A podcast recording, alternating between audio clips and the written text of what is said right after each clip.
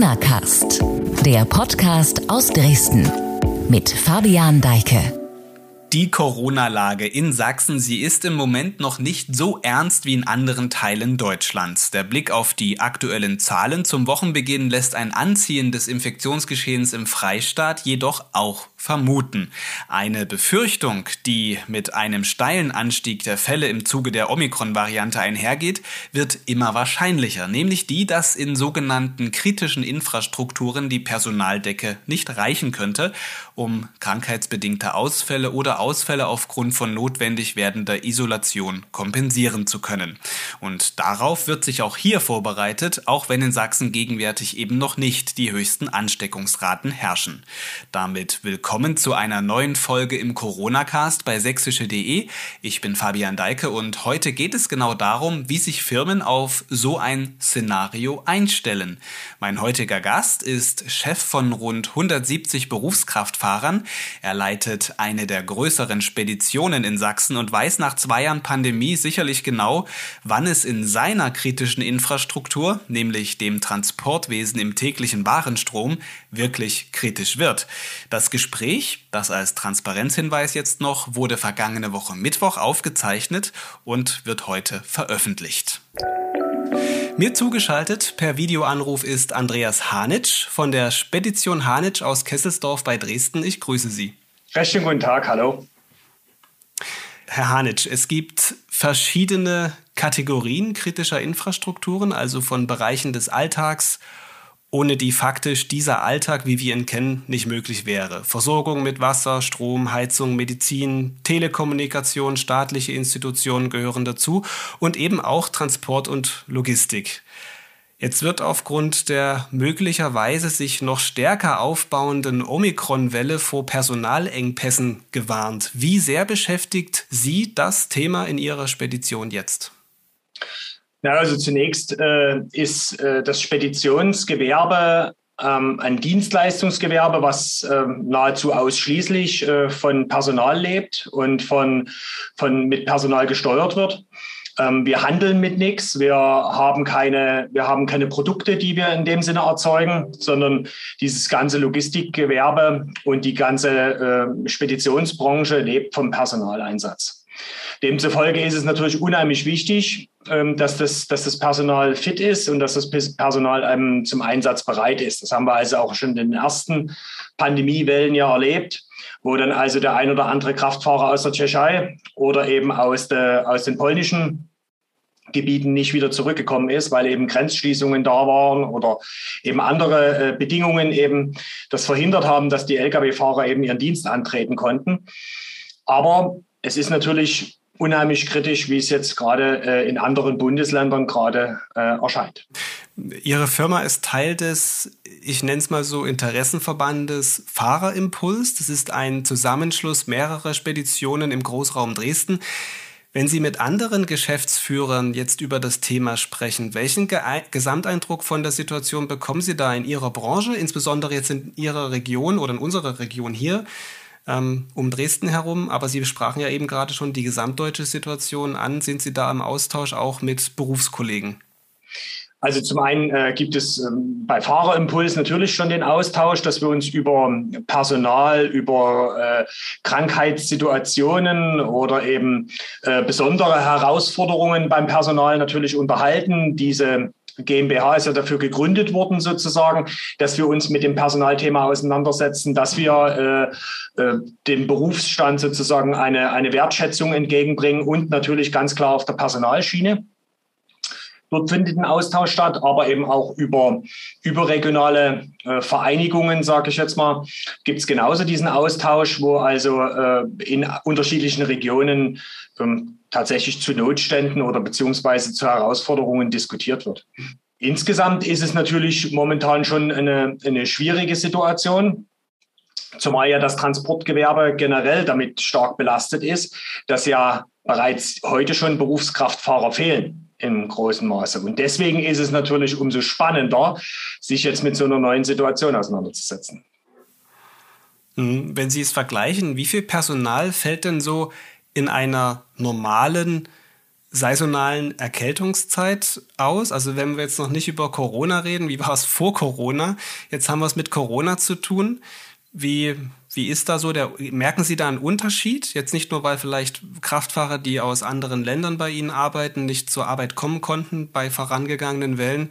Und jetzt konkret vor Omikron treffen Sie da auch Vorkehrungen, dass vielleicht Personalengpässe abgefedert werden können? Also die, ähm, äh, es, es, gibt den generellen Personalersatzfahrerfaktor. Ne? Also sprich, also für das Personal, was wir heute zum Einsatz bringen, gibt es eine kalkulatorische Größe, die ähm, für Abwesenheit sozusagen als Ersatz bereitgehalten werden muss.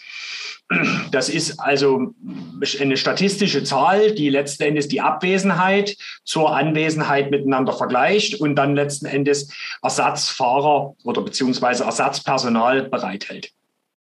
Diese ist natürlich extremst belastet, wenn wie in Pandemiezeiten eben eine zusätzliche, ein zusätzlicher Ausfall dazu kommt. Das ist im Prinzip das Gleiche, wie wenn jetzt äh, Ferienzeit eintritt. Über die normale Zeit hinweg äh, haben sie äh, relativ wenig Urlauber, aber in der Ferienzeit meinetwegen wollen alle Urlaub machen und dann müssen sie natürlich diese Situation genauso abfedern können. Das heißt also, an manchen Stellen ist es schon mit Urlaub, also Abwesenheit mit Urlaub vergleichbar wie mit geplanter Krankheit. Wenn zum Beispiel jemand sich äh, einer OP unterziehen muss, dann ist es ja genauso möglich, äh, diese Zeit zu planen wie Urlaub. Jetzt haben wir natürlich eine besondere Situation in der Pandemie. Das heißt also, äh, keiner weiß, wie stark die Welle tatsächlich uns trifft. Also sprich, also unsere Mannschaft, ja, und, und unsere Region.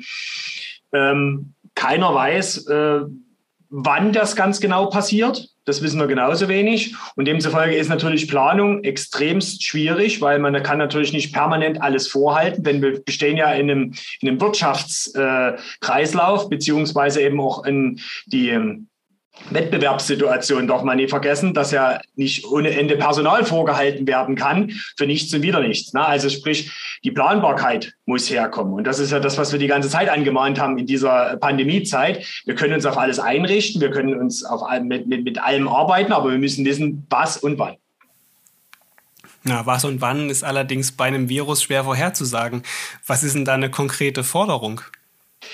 Ja, die, die, die Themen müssen halt äh, genauer berechnet werden, diese, diese mathematischen Heranleitungen letzten Endes genauer, äh, besser, besser bewertet werden, um natürlich auch die Gründe logischerweise müssen genauso äh, erforscht werden. Also warum ganz genau äh, meinetwegen in Sachsen die äh, Infektionszahlen jetzt so gering momentan noch sind, also im, im, im Vergleich zum Bundesschnitt. Und warum das, warum sich das sozusagen bei uns jetzt langsamer ausbreitet, dann kann, kann man die ein oder andere Herleitung sozusagen für sich selbst schon anwenden.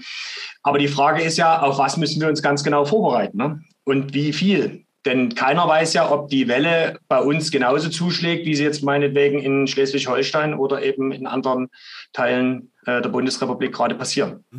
Jetzt gehen Expertenschätzungen davon aus, dass im Bundesschnitt so 40 bis 50 Prozent im schlimmsten Fall in kritischen Infrastrukturen ähm, von jetzt auf gleich ausfallen könnten, fehlen könnten. Für Ihre Branche konkret gefragt, gibt es einen Punkt, an dem Lieferengpässe in Supermärkten oder anderen Geschäften des täglichen Bedarfs wirklich drohen könnten? Oder kann man das irgendwie durch einen übergeordneten Verbund, durch ein gemeinsames Handeln dann abfedern oder abwenden, so etwas? Also erstmal sind es alles einzeln agierende Unternehmen, die alle mit eigenen Wirtschaftsinteressen sozusagen dem Ganzen äh, sich selbst nur verpflichtet sind. Es gibt heute keine übergeordnete Koordinationsstelle, wie zum Beispiel den Verband oder irgendjemanden, der ähm, Transporte organisiert. Das ist allerdings schon mal angesprochen worden und schon mal äh, besprochen worden, wo es in der letzten Pandemiesituation nicht klar war, wie es weitergehen kann. Da ist so eine Idee schon mal aufgekommen, dass es eine mögliche Koordinationsstelle dafür geben könnte. Das ist aber nie weitergetrieben worden, diese Idee. Mhm. Man kann sich das denken, dass sozusagen kritische Versorgungspunkte äh, mit einer höheren Priorität versehen werden gegenüber meinetwegen irgendwelchen anderen Wirtschaftsgütern, die sozusagen in der Prioritätsliste weiter hinten bearbeitet werden könnten, die zum Beispiel als Vorprodukte, Vorprodukte für irgendwelche Industriezweige da sind oder sonst irgendwas. Aber dafür müsste es eine Koordinationsstelle geben. Andersrum reguliert sich das meines Erachtens über die Wirtschaft sowieso selbst, weil wenn mein verladende Betriebe oder entladende Betriebe sich derzeit im Notstand befinden und sowieso keine Mitarbeiter mehr haben, dann wird es auch diesen Transport nicht mehr geben. Na, das heißt also, äh, dann kann ich ja sozusagen, dadurch, dass es ja alles Geschäfte sind, die von heute auf morgen laufen, innerhalb äh, kürzester Zeit abschätzen, ob in Zukunft also sozusagen der Empfänger oder der Absender dieser Ware, die ich da also für den Industriezweig fahren soll, eben überhaupt noch in der Lage ist, die Ware entgegenzunehmen. Ne? Also das heißt, hier ist es eher wichtig, dass die Betriebe, die in den infrastrukturellen wichtigen Bereichen tätig sind, dass die sozusagen Vorbereitung treffen. Das betrifft den Lebensmitteleinzelhandel. Gibt es denn die Verkäuferin im Edeka überhaupt noch? Oder, oder, oder wird es in Zukunft äh, äh, dort einen, einen, einen Engpass geben? Oder wird es an der Verladerampe denjenigen noch geben, der das Lebensmittel verladen kann? Ne? Das heißt also, Dort hat sicherlich der Transportsektor noch die größten Möglichkeiten zu variieren. Ne? Das, mhm. das, also das ist meine, wenn ich auf meinen Vorpark gucke, ist das, ist das, sage ich jetzt mal, ähm, auf jeden Fall noch möglich, ne? dann zu mhm. entscheiden, wem ich die Transportleistung sozusagen zur Verfügung stellen kann, weil wir das ja selbst bestimmen können. Ne? Mhm. Sie erinnern sich bestimmt auch an die Bilder vom Frühjahr 2020 zurück, als kein Toilettenpapier mehr da gewesen ist, als Supermarktregale leer waren. Da gab es damals eben dieses Problem nicht unbedingt, weil zu wenig produziert werden konnte oder zu viel verbraucht wurde. Es wurde einfach nur zu viel davon gekauft. Aus, aus Angst vielleicht nicht mehr vor die Tür kommen zu können, nicht mehr einkaufen zu können. Ähm, das Stichwort Hamsterkäufe wurde damals so gefühlt zum, zum Unwort hat man als Logistiker bei solchen Phänomenen überhaupt eine Chance, Herr der Lage zu werden, da hinterherzukommen?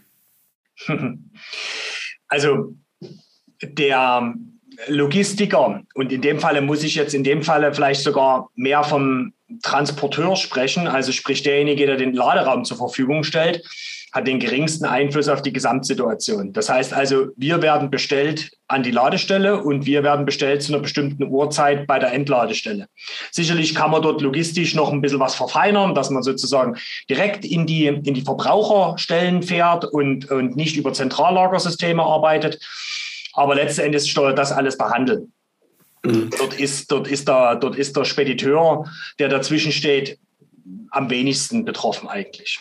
Mhm. Aber Sie sind natürlich derjenige, der den Überblick hat, der genau sieht, was ist denn da so unterwegs? Bei welchen Produkten, bei welchen Gütern fällt es Ihnen denn am meisten auf, dass reibungslose Lieferketten wichtig und elementar sind und vielleicht auch ähm, besonders schützenswert sind?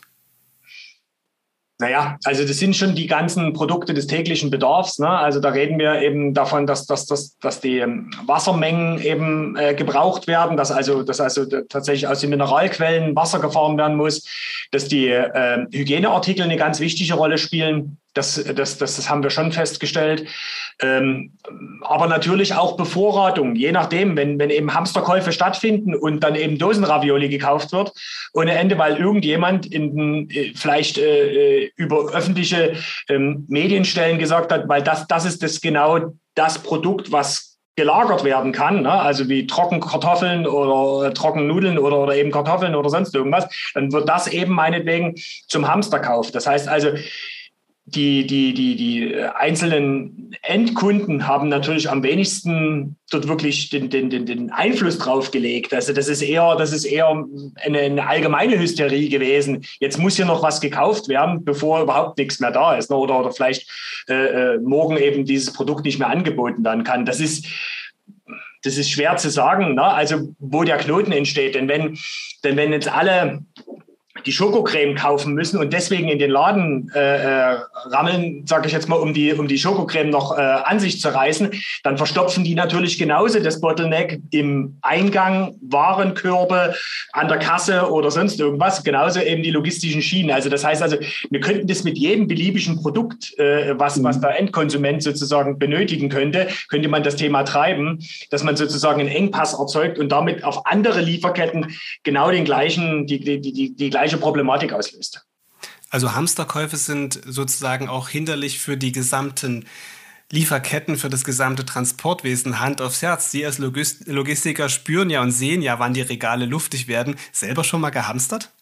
Na, also äh, wir vertrauen dort eher wahrscheinlich auf die, auf die jetzigen Lieferketten, die wir kennen. Na? Also das heißt, also wir und unsere, unsere Mitarbeiter haben sicherlich bei dem Thema Toilettenpapier letztes Jahr nicht gehamstert, weil wir wussten, dass wir das im Lager haben. Äh, ob, ob der ein oder andere bei den Nudelprodukten zugeschlagen hat und hat sich den Keller vollgelegt, das wissen wir natürlich jetzt nicht so wirklich. Ne? Also eine gewisse Bevorratung hat wahrscheinlich jeder. Ne? Und, mhm. und äh, damit er schon alleine nicht jeden Tag einkaufen gehen muss und sich die, diese Abhängigkeit sozusagen nicht gibt. Aber mhm. einen gewissen ähm, Schutzinstinkt, den sollte man, glaube ich, auch nicht verlieren, auch nicht in dieser westlichen Welt, in der wir uns jetzt hier befinden. Mhm. Jetzt haben wir viel über so die generelle Problematik gesprochen. Corona stellt ja aber insbesondere Ihre Mitarbeiter, die Fahrer, vor große unmittelbare sichtbare und spürbare Herausforderungen. Sie hatten vor ein paar Wochen meinen Kollegen der Lokalredaktion in Freital ein Interview gegeben und dort eindrücklich geschildert, dass sich der Umgang mit Berufskraftfahrern erheblich verschlechtert habe in der Pandemie. Darauf würde ich gerne noch mal eingehen. Wie haben Sie das genau gemeint? Was ist, was hat sich denn verändert? Also glaube ich, grundsätzlich muss man mal damit umgehen oder beziehungsweise auf diese Situation eingehen, dass der Stand der Berufskraftfahrer ähm, eine Aufbesserung, einer Aufbesserung bedarf. Generell haben wir das, äh, wir haben ja Fahrerimpuls auch nicht erst äh, letztes Jahr gegründet oder in Pandemiezeiten schon viel, viel eher, weil nämlich genau das das Problem ist, dass diese, dass die Anerkennung des Berufszweigs einfach zu, zu wünschen übrig lässt eben, wenn es nicht sogar mangelhaft bezeichnet werden kann. Ne? Da wird eben der, die, die Wichtigkeit in der Logistikkette wird eben dem Kraftfahrer überhaupt nicht zugedacht, den, die der eigentlich wirklich einnimmt. Und äh, in Pandemiezeiten, so wie bei vielen, vielen anderen Dingen, ist die Pandemie halt ein Katalysator für äh, manche Dinge. Und hier haben wir eben ganz klar erlebt, dass eben Firmen, die vorher schon keinen Respekt den Kraftfahrern gegenübergebracht haben oder, oder bestimmte Situationen keinen Respekt dem Kraftfahrer gegenübergebracht haben, natürlich weitergelebt haben. Wir brauchen uns bloß dran entsinnen, wie plötzlich die ganzen Raststätten die Toilettenanlagen gesperrt haben und die Berufskraftfahrer keine Möglichkeit mehr hatten, ihre Notdurft zu entrichten oder duschen zu gehen. Äh, das Gleiche hat sich natürlich in, in, in manchen Betrieben weiterentwickelt. Im Handel oder in der, in der herstellenden Industrie. Die haben für sich selbst Schutzmaßnahmen getroffen, ohne dran zu denken, dass es natürlich noch außerhalb des eigenen Betriebes natürlich auch noch jemanden gibt, der zwischen den Betrieben hin und her fährt und natürlich dort dafür sorgt, dass der, dass der Handel funktioniert. Und da sind natürlich unsere Berufskraftfahrer natürlich schön in, in die in die missliche Lage gekommen, dass sie auf einmal nicht mehr das Büro betreten durften, sondern draußen im Regen oder im Schnee einfach stehen mit ihren Lieferpapieren und warten, bis sie dann mal irgendwann mal ans Fenster rantreten dürfen. Ähm, da, da, da werden die Toiletten zugesperrt und äh, äh, die, die, die Fahrer dürfen sie nicht mehr benutzen. Oder es ist eben viele andere Sichten, ne? also wie zum Beispiel eben Parkplätze tatsächlich gesperrt wurden oder eben äh, Möglichkeiten, dort eben die, die Fahrzeuge abzuparken. Ne? Also da gab es da gab's eine ganze Reihe mehr und das, das meinte ich damit, dass es eben so eine, so, so eine Pandemie eben zum Katalysator wird. Äh, hier, hier sind also Grundtendenzen in der Bevölkerung gewesen oder beziehungsweise in dem, in, im gesamten Umgang miteinander, die das natürlich noch beschleunigt haben. Hm, Sie sprachen da auch von engen Zeitfenstern, die da vergeben werden für Berufskraftfahrer. Ich glaube, man kann sich diesen Job jetzt schlecht vorstellen, wenn man es nicht selber macht, äh, dass man halt auf Termin an einer bestimmten Stelle sein muss. Nun weiß man in der Pandemie, Termine sind auch im Privaten viel wichtiger geworden. Man muss sich schon an dann bestimmte Zeiten halten, wenn es der Impftermin ist oder was auch immer. Also zum Beispiel noch die Impfstoffe sehr, die, die Impftermine sehr knapp waren. Man musste sich ja da schon auch dran halten. Wenn jetzt ein Berufskraftfahrer irgendwo ein Zeitfenster hat, dann muss er das ja auch halten. Wie funktioniert das, wenn ja doch eher die Bedingungen erschwert sind, man beispielsweise eine Stunde lang einen Parkplatz erstmal suchen muss. Das ist ja alles auf Kosten der reinen Fahrzeit dann.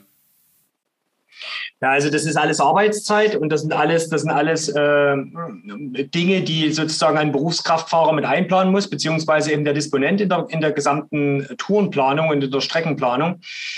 Ähm, hier haben wir vor allen Dingen das Problem, dass sich der, der Kunde der sozusagen die Ware versendet oder der Kunde, der die Ware empfängt, äh, je, jeweils mit Zeitfenstern auseinandersetzt, um seine eigenen Warenströme besser zu koordinieren, besser zu, besser zu takten und damit natürlich ähm, offensichtlich bessere Arbeitsbedingungen zu schaffen und sich natürlich selbst zu optimieren, aber wiederum zu Lasten derer, die sozusagen extern in das Unternehmen kommen. Und dazu zählen meine Kraftfahrer wieder, die äh, meinetwegen an, den, an, an die Handelszentrallager fahren und dann dort eben nach äh, Zeitfenstern getaktet werden, müssen aber eine halbe Stunde vor dem Zeitfenster da sein. Auch das ist ja taktbar, aber ist natürlich schwer mit der, mit der jetzigen Verkehrssituation übereinander zu bringen. Solange wie, wie der Fahrer natürlich seine Fahrzeit sauber durchplanen kann und keinen Stau hat und keine, und keine sonstigen Bedingungen irgendwie äh, als fehlerhaft äh, auf dem, als Störfaktoren sozusagen auf der Fahrtroute entstehen würden, hätte man das ja einfach zu planen. Aber ähm, wir als Unternehmen, als Transportunternehmen müssen Eventualitäten natürlich mit planen. Das ist, unser, das ist unsere Pflicht. Ne? Äh, und in dem Falle wenn wir jetzt also eine, eine Wegstrecke von, von mehreren Kilometern oder mehreren hundert Kilometern halt planen, dann muss eben dort Sicherheit mit eingeplant werden. Und jetzt ist ja die Frage, was macht denn der Lkw-Fahrer jetzt, wenn er eben meinetwegen eine Stunde zu zeitig da ist oder eben, oder eben noch mehr und dann eben aber meinetwegen den, den, die, die, die, die äh, Toiletten oder die Sanitäranlagen eben nicht benutzen darf. Oder was ist, wenn er, wenn er einen Parkplatz sucht für die, für die Übernachtung unterwegs und dann von Parkplatz zu Parkplatz fahren muss und dann äh, sich einen Schlafplatz sozusagen suchen muss, weil eben meinetwegen die Parkplätze verstopft sind, weil dort wiederum Fahrzeuge stehen, die teilweise keine Ladungen erhalten haben oder eben schlecht disponiert sind oder, oder eben einfach meinetwegen abgeparkt wurden ne, von, von, von größeren äh, anderen Unternehmen. Also summa summarum haben wir einfach das Problem, dass wir uns in dem Verkehrsgeschehen mitbewegen, so wie alle anderen auch, aber natürlich gezwungen werden, zu bestimmten Fixterminen wieder da zu sein an bestimmten Stellen. Und diese natürlich einzuhalten, haben es die Fahrer extrem schwer. Ist ja aber nicht nur ein Pandemieproblem, ist nur durch die Pandemie deutlicher geworden, dass es da ein Problem gibt. Zusammengefasst kann man aber für, die, für das Transportgewerbe aber feststellen, dass es ja äh, durch die Pandemie einen gewissen Aufwind auch verspürt, mitverspürt. Es gibt da Gewinner und Verlierer, wenn man zurückblickt auf die gesamte Corona-Pandemie. Jetzt Verlierer sind wahrscheinlich eher dann so kleinere Händler, äh, Veranstaltungsbranche, Dienstleistungsbereiche, wo man sich zwangsläufig näher kommt, also alles, was mit unmittelbarem Kontakt zu tun hat. Versandhändler hingegen boomen. Spüren Sie diesen Sog? Profitieren Sie davon auch wirtschaftlich mit oder ist Corona für Sie auch eher eine Art Existenzkrise oder äh, stellt Sie das auch für schwierige Herausforderungen? Die Speditionsbranche generell verknüpft ja nur die, die einzelnen Industrie- oder Handelszweige miteinander. Ne? Das heißt also, solange wie Handel betrieben wird, wird auch äh, das Verkehrswesen und die Spedition ähm, natürlich mit Arbeit haben und, und diese, die, diese Arbeit tatsächlich auch mit äh, umsetzen können. Ähm, das A und O an der ganzen Geschichte ist, wie viel Transportkapazitäten äh, sind tatsächlich zur Verfügung. Das heißt also, inwieweit kann denn tatsächlich eine saubere Planung stattfinden? Und es gibt ein ausgewogenes Verhältnis zwischen Transportdienstleistern und Laderaum sozusagen, dass, die, dass das eine und das andere eben sauber miteinander gematcht werden kann. Aber Äh, dazu kommt natürlich eben auch eine, eine, eine Planung, eine, eine Planungsdifferenz, die dabei mit entsteht, wo also LKWs an falschen Stellen zur Verfügung stehen, wo sie also meinetwegen nie gebraucht werden, weil dort eben die wirtschaftliche Lage eben nicht so stark ist, beziehungsweise eben, äh, dass, der, dass der LKW zum falschen Zeitpunkt an dieser Stelle ist, wo er eigentlich äh, dann sein muss und damit natürlich wieder Leerlaufzeiten entstehen. Ähm, Im Großen und Ganzen muss man sagen, die Transportbranche hat sich sicherlich teilweise neu erfinden müssen. Also gerade wenn eben solche Industriezweige Zweige wie Automotive eben äh, zusammengeschrumpft werden, eben meinetwegen von dreischichtig auf einschichtig runtergefahren werden und dann natürlich diese Mengen sozusagen nicht mehr gebraucht werden. Ähm, da muss man sich halt neu erfinden, das ist klar, auch in der Zuliefererindustrie. Und im Lebensmittelbereich hat es eben mal ein einen kurzen Boom gegeben, der aber letztendlich dann hinterher wieder ausgeglichen wurde, weil ja der Mensch kann bloß eine bestimmte Menge essen, dann ist halt wieder vorbei. Ne? Also das ist halt, also die, die Menge bleibt ja immer die gleiche zum Schluss. Mhm. Also das muss man sich schon auch will. Wo, wo ein ganz klarer was beim Toilettenpapier übrigens das gleiche war. Ja, ja, ja, das ist richtig.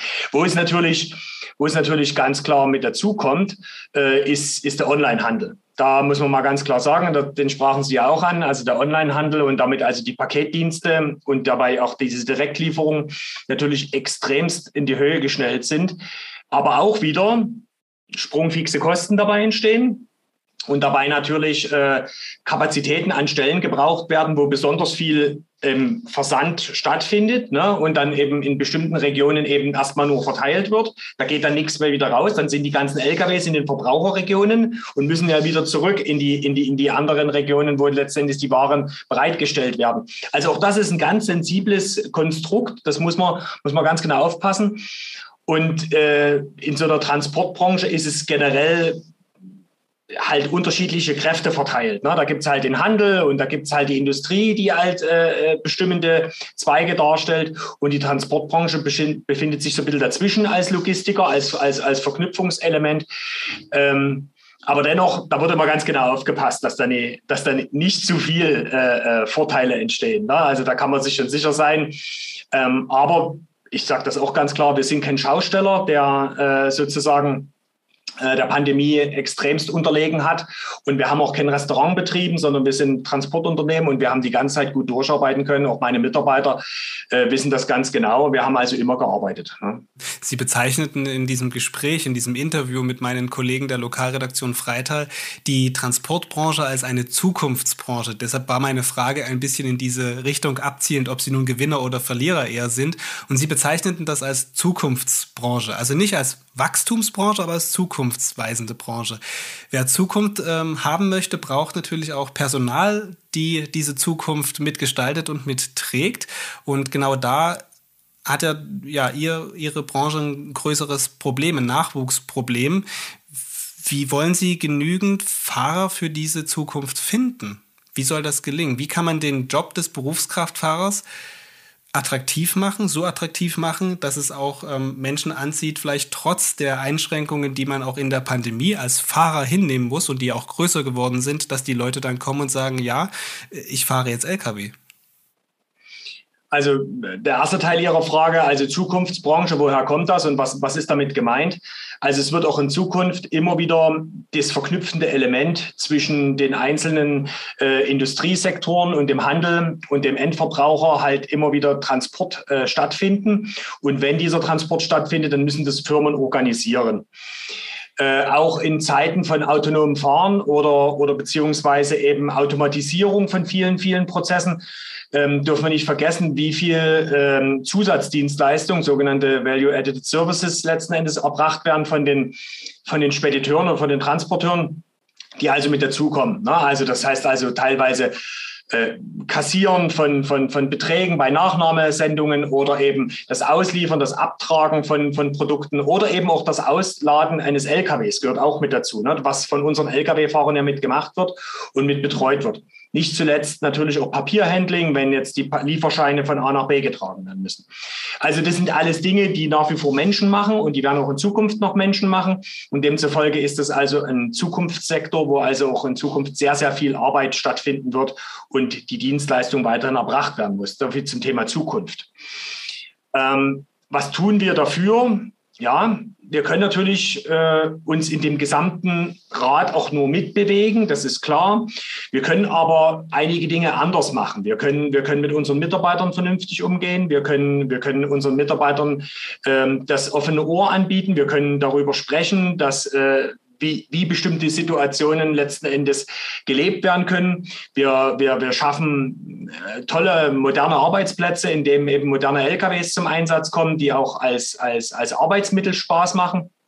Wir schaffen Erleichterungen, indem wir eben dem, dem Lkw-Fahrer ähm, meinetwegen Hebezeuge geben, die elektrisch betrieben werden, wo also, also eine Erleichterung als dieser schwere Trackerberuf sozusagen mit, mit, mit einer Erleichterung ähm, äh, versehen wird, sodass das insgesamt ein Stück äh, besser wird, einfacher, vielleicht auch ein Stück weit interessanter, ne? also indem man einfach mit besserer Technik umgeht, dem Ganzen drum und dran. Und auf der anderen Seite gehört es natürlich auch ganz klar dazu, dass man sich mit den Mitarbeitern beschäftigt, dass man, dass man äh, Gesprächstermine anbietet, dass man, dass man auch diesen Beruf als Zukunftsberuf natürlich auch in die Mitarbeitermannschaft trägt und sich natürlich auch darüber hinaus über das Firmengeschehen natürlich auch engagiert, äh, um dem Berufszweig eine gewisse Stütze zu geben. Ne? Und da zählt natürlich unsere Aktivitäten bei Fahrerimpuls zum Beispiel mit dazu oder eben äh, die Gespräche mit unserem Landesverband des sächsischen Verkehrsgewerbes, äh, dass wir dort also Bedingungen neu definieren, wie zum Beispiel eben diese Zeitfenster-Thematik, die eben diskutiert werden muss, wo wir eben mit den, mit, den, mit den Firmen ins Gespräch kommen und sagen, wir brauchen hier gleichwertige Bedingungen, dass so wie sie mit ihrem Personal umgehen, natürlich auch mit unserem Personal dort vor Ort umgegangen werden muss weil es nützt natürlich nichts, wenn ich eine heile Welt schaffe, bei mir hier in Kesselsdorf äh, vor den Toren Dresdens sozusagen, wenn dann der Kraftfahrer mit seinem LKW bei mir zum Tor rausfährt und dann auf der Straße wieder weiß, wo er angekommen ist und in welche Kategorie er mit einsortiert wird in der Bevölkerungsschicht. Das nützt uns nichts. Ne? Und deswegen müssen wir an allen Punkten ein Stück weit arbeiten. Mhm. Also es geht auch um die Aufwertung des Berufsbildes an sich, wenn ich das jetzt nochmal richtig verstehe. Sie sagten eingangs unseres Gesprächs, Sie haben auch ähm, Fahrer, Mitarbeiter aus dem Ausland beschäftigt, aus Tschechien und Polen. Wie wichtig sind für die Personalgewinnung in Ihrem Bereich Arbeitskräfte aus dem Ausland? Also mittlerweile stellt es natürlich eine, eine äh, stabile Säule dar, dass wir also nicht nur ähm, Kraftfahrer, die hier wohnungsmäßig ansässig sind, ähm, sondern eben auch äh, ortsfremde Mitarbeiter sozusagen bei uns beschäftigen. Das ist ja in dem Moment jetzt egal, ob der jetzt aus Berlin kommen würde oder aus, oder aus äh, Hof oder eben in dem Falle jetzt aus Breslau oder aus, aus, aus der Tschechei. Das ist erstmal ähm, an der Stelle ja fast egal. Wir müssen uns mit diesem von diesem regionalen Markt ein Stück weit verabschieden und müssen halt sagen, wie können wir den Arbeitsmarkt so breit aufstellen, dass wir also auch aus anderen Regionen sozusagen ähm, auch, auch letztendlich Arbeitskräfte mit generieren können. Das kommt immer ein bisschen auf das Produkt drauf an, was man selber anbietet, also welche Dienstleistung bietet man an und demzufolge, äh, wie wie gut muss das Verständnis funktionieren zwischen dem Kraftfahrer und dem, und dem, und dem Verladepersonal beispielsweise vor Ort oder Montagepersonal, wenn man jetzt eben Maschineneinbringung macht oder sowas. Wenn die miteinander kommunizieren müssen, dann müssen die natürlich eine Sprache sprechen. Das mhm. ist klar. Mhm. Aber ansonsten ist es mittlerweile schon ein wichtiger Markt, ne? ähm, denn, die, denn, denn gerade die Grenznähe nach Polen oder zur, nach Tschechien natürlich vollkommen klar äh, auch Arbeitskräfte hier erholt. Mhm. Ne?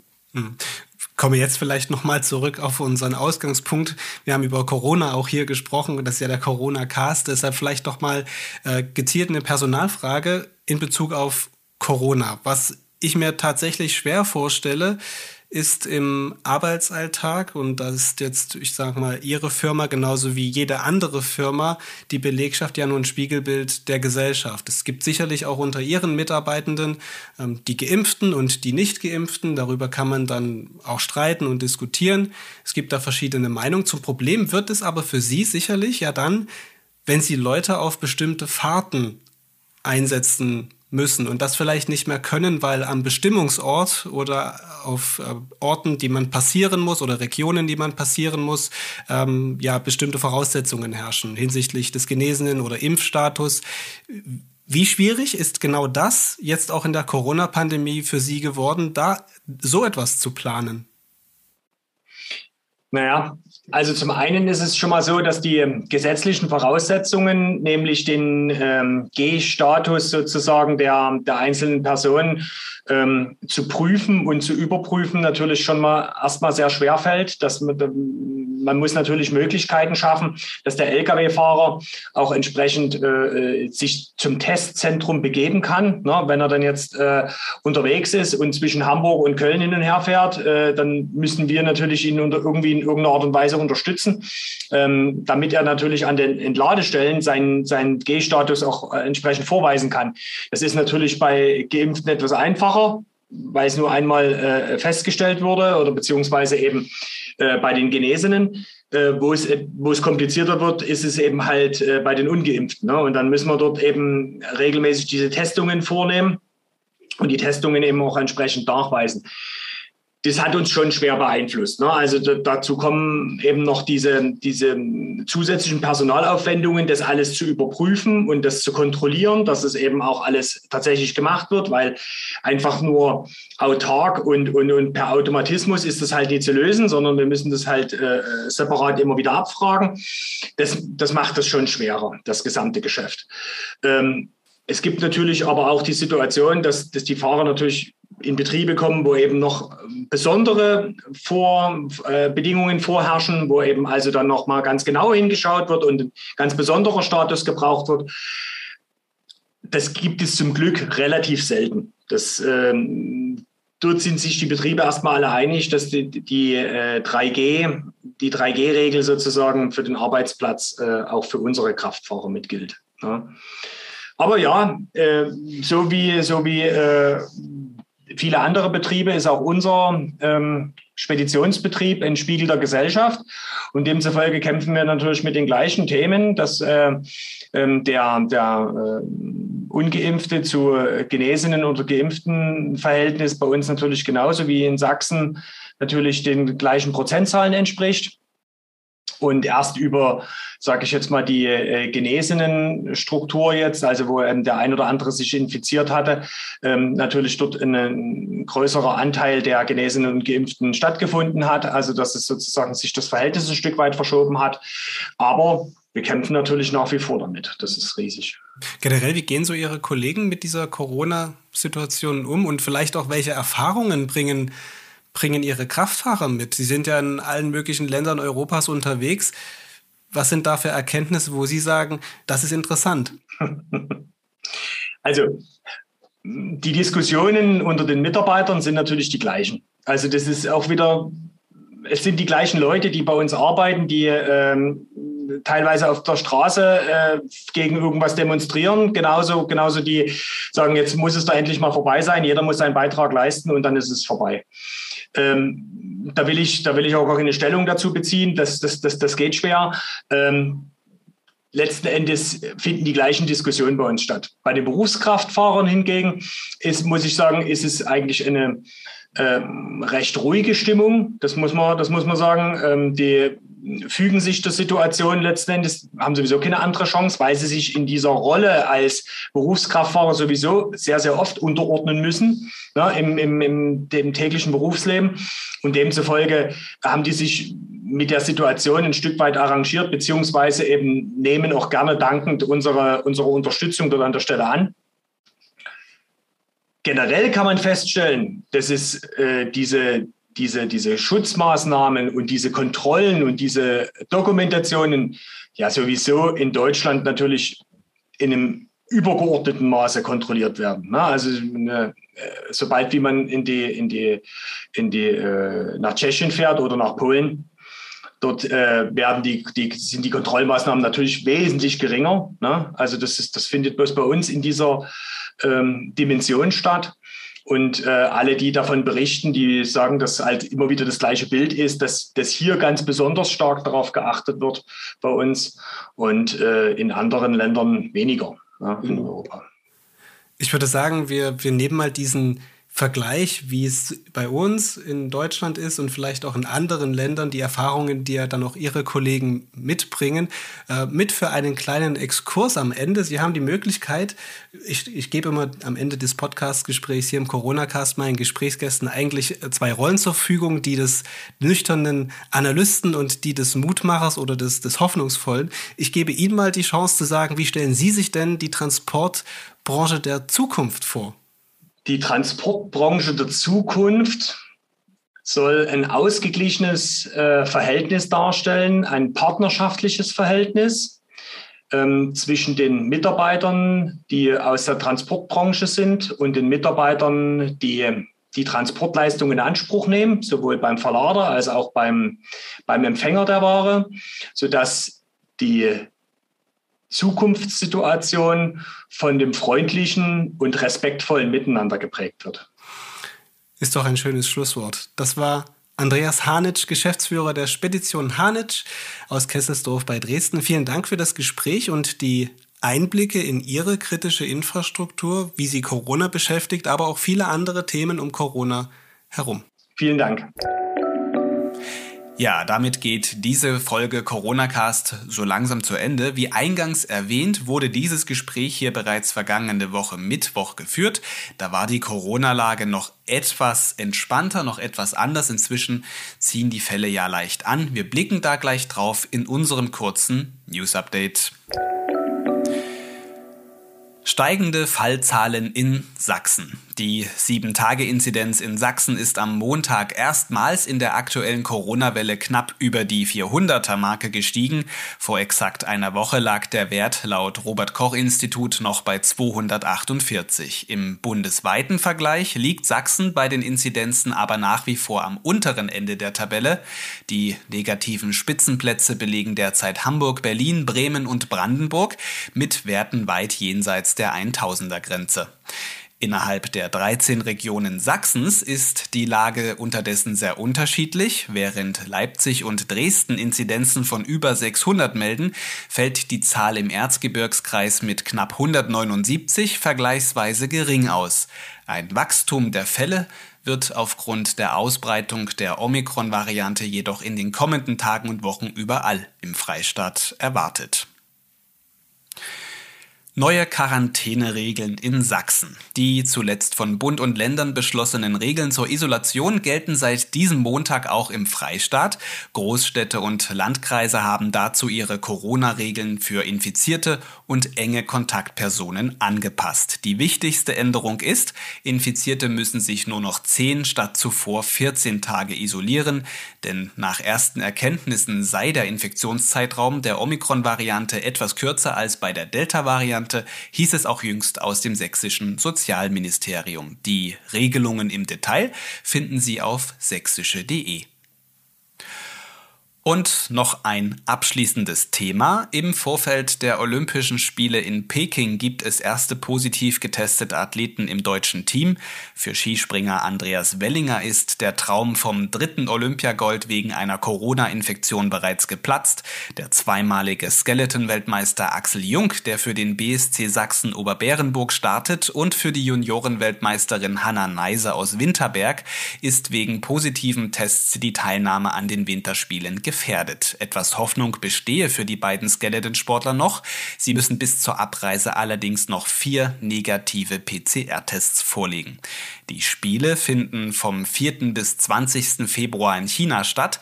Im Wintersport-Podcast Dreierbob berichtet sächsische.de von den Ereignissen vor Ort über die Corona-Lage bei den Spielen und von den Ergebnissen aller sowie insbesondere der sächsischen Athleten. Soweit der Blick auf das aktuelle Geschehen. Rund um die Uhr informiert bleiben Sie auf sächsische.de zu Corona in einem Newsblog oder in unserem kostenlosen Corona-Newsletter. Und natürlich berichten wir auf sächsische.de auch über alles, was sonst noch wichtig ist für Sachsen in Deutschland und der Welt. Diese Folge Corona-Cast geht jetzt zu Ende. Links zu passenden Inhalten dieser Episode stelle ich wie immer in die Beschreibung. Bleiben Sie gesund, tschüss und bis zum nächsten Mal.